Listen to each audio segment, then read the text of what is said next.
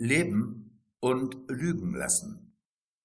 Die Lüge ist schon dreimal um die Welt, bevor sich die Wahrheit ihre Schuhe angezogen hat, so sagt man. Man muss ja nun nicht gleich die Härte des Wortes Lüge wählen, weil das bedeuten würde, es gebe eine Wahrheit, was natürlich angesichts aller Erfahrungen Unsinn ist und sich in Ideologien, deren Grundlage immer eine Wahrheit ist, verheerend auswirkt. Und doch, so sieht es aus, ist Leben und Lügen lassen schon immer das unausgesprochene Credo des Zusammenlebens gewesen, sozusagen das Schmiermittel im Getriebe des Lebens, das einem das Quietschen der Zahnräder des Zusammenseins wie Musik erscheinen lässt. Das romantische Versprechen zum Beispiel, die Eintrittskarte zum Glück der Zweisamkeit, bis dass der Tod uns scheidet, ist oft so eine süße Lüge. Aber wir schweifen ab.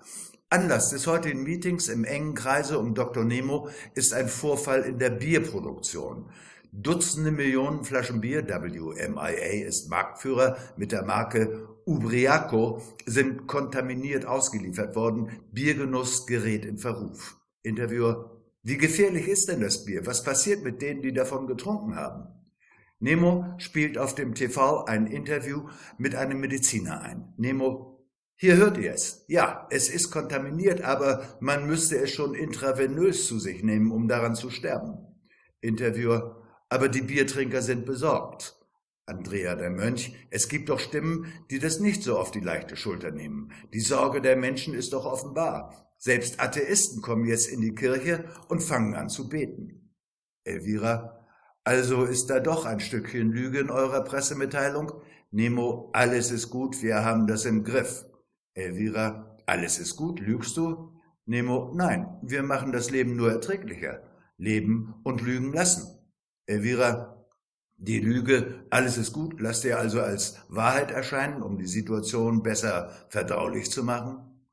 Nemo lässt diese Frage im Raum stehen. Er hat gute Gründe dafür. Später erklärt er dem Interviewer, dass diese Aufregung um das Bier bald wieder vorbei sein wird. Er hat da keine Sorge und dann gilt wieder der Slogan von Five of our beers a day keeps the doctor away, der ja wohl auch unter die Rubrik Leben und Lügen lassen fällt. Interviewer, gibt es denn von euch wenigstens Ratschläge, wie man mit dem Bier umgehen soll? Nemo, ja, wir haben TV-Spots, in denen das erklärt wird. Interviewer, gut.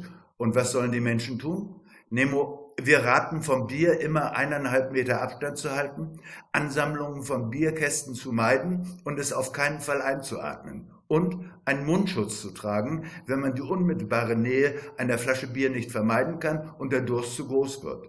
Fortunata, jetzt weiß ich, woher der Ausdruck sich einen hinter die Binde gießen kommt.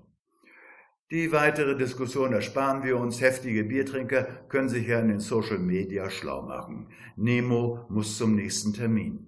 Elvira und der Interviewer trinken in ihrer Lieblingsbar noch einen oder zwei Prosecco. Interviewer, liebst du mich oder ist es nur eine süße Lüge? Elvira lacht. Ist doch egal. In diesem Moment liebe ich dich. Welche Momente die für Aufregung sorgen auf WMIA zukommen werden, erfahren wir wie immer am nächsten Dienstag.